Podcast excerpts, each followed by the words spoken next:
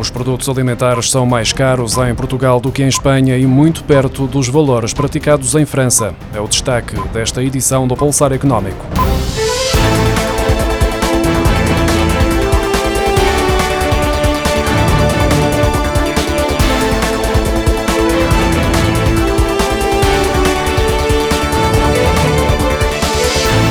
O cabaz de bens alimentares é atualmente mais caro em Portugal do que em Espanha, de acordo com uma análise do Jornal de Notícias que comparou o custo de 13 produtos essenciais à venda no Auchan, a única cadeia de super e hipermercados online que opera em Portugal, Espanha e França, e os preços nos maiores hipermercados de cada um destes países e da Alemanha. Há produtos que estão a ser vendidos nos supermercados portugueses acima dos valores de venda em Espanha. Os alimentos em Portugal continuam a ser mais baratos que em França e na Alemanha Alemanha, mas a taxa de esforço dos portugueses para comprar comida é quase o dobro da verificada em França, porque os salários são mais baixos. Apesar do ligeiro abrandamento da escalada da inflação, os alimentos são cada vez mais caros, tendo aumentado mais de 20% no início de 2023. Os consumidores portugueses gastaram 907 milhões de euros em janeiro nas compras de supermercado, um crescimento de 13,1% face ao mesmo período do ano passado, o que corresponde a mais 105 milhões de euros, de acordo com os dados da Nielsen. Tal como têm comprovado os relatórios semanais da DECO, as maiores subidas são verificadas nos laticínios, que registaram uma subida dos preços de 24% no espaço de um ano, e nos artigos de mercearia, que subiram 14%. A inflação dos produtos alimentares alimentares chegou aos 18,5% em janeiro, tendo voltado a subir em fevereiro para 20,1%. Já o aumento das vendas de 13,1% no segmento de bens de consumo mostra que os consumidores estão a comprar menos quantidade, uma tendência que tinha sido verificada na segunda metade do ano passado presidente da Caritas Portuguesa alerta para o risco de agravamento da situação financeira das famílias se o preço dos bens alimentares não descer e mostra-se preocupada com a possível falta de recursos para impedir novos casos de pobreza. Sobre o abrandamento da inflação, Rita Valadas refere que, se essa descida não tiver efeito nos bens essenciais, acabará por não resolver nenhum problema. A Caritas portuguesa está ainda preocupada com o aumento dos pedidos de ajuda por parte de estrangeiros que aparecem em situações de grande vulnerabilidade, o que tem contribuído para o aumento do número de pessoas em situação de sem-abrigo.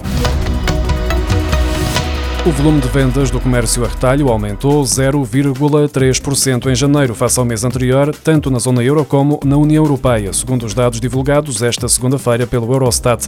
Portugal foi um dos países onde o aumento das vendas a retalho ficou acima da média europeia. Na zona euro, em janeiro, face ao mês anterior, o volume de vendas a retalho aumentou 1,8% nos alimentos, bebidas e tabaco e 0,8% nos produtos não alimentares. Por outro lado, registrou-se um decréscimo de 1,5% 1,5% nas vendas a retalho de combustíveis para automóveis entre os 20 países da moeda única. As empresas de trabalho temporário que foram constituídas nos últimos cinco anos em Portugal totalizam 56%, enquanto 27% já têm entre 6 e 15 anos. Cerca de 12% das empresas foram constituídas há 16 e até 25 anos, sendo que 6% têm mais de 25 anos.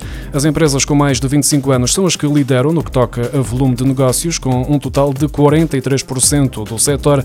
As empresas com menos de um ano têm uma representatividade muito baixa, com um valor muito próximo de 0%.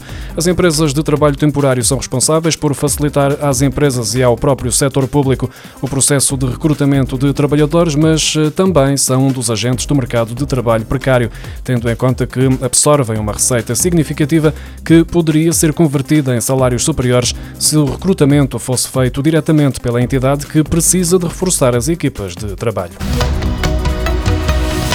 A Autoridade Tributária e Aduaneira divulgou a lista de entidades às quais os contribuintes podem consignar uma parte do IRS este ano. Ao todo, são 4.729 entidades que podem ser escolhidas pelos contribuintes para que 0,5% do IRS possa ser entregue diretamente pelas finanças assim que for apurado o valor após a entrega da declaração de rendimentos oferidos no ano passado.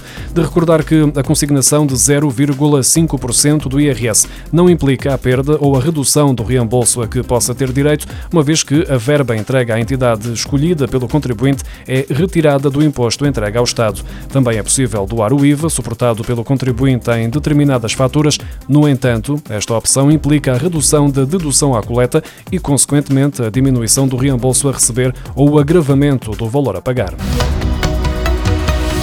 Os inquilinos vão passar a poder comunicar à autoridade tributária os contratos de arrendamento, subarrendamento, promessas e respectivas alterações ou cessação, caso os senhorios não o façam, de acordo com uma proposta do Governo. Em causa estão as alterações ao Código do Imposto do Selo, que determinam que os locadores e sublocadores têm que comunicar ao fisco os contratos de arrendamento, subarrendamento e as respectivas promessas. As alterações ou a cessação dos contratos têm que ser igualmente comunicados à autoridade tributária.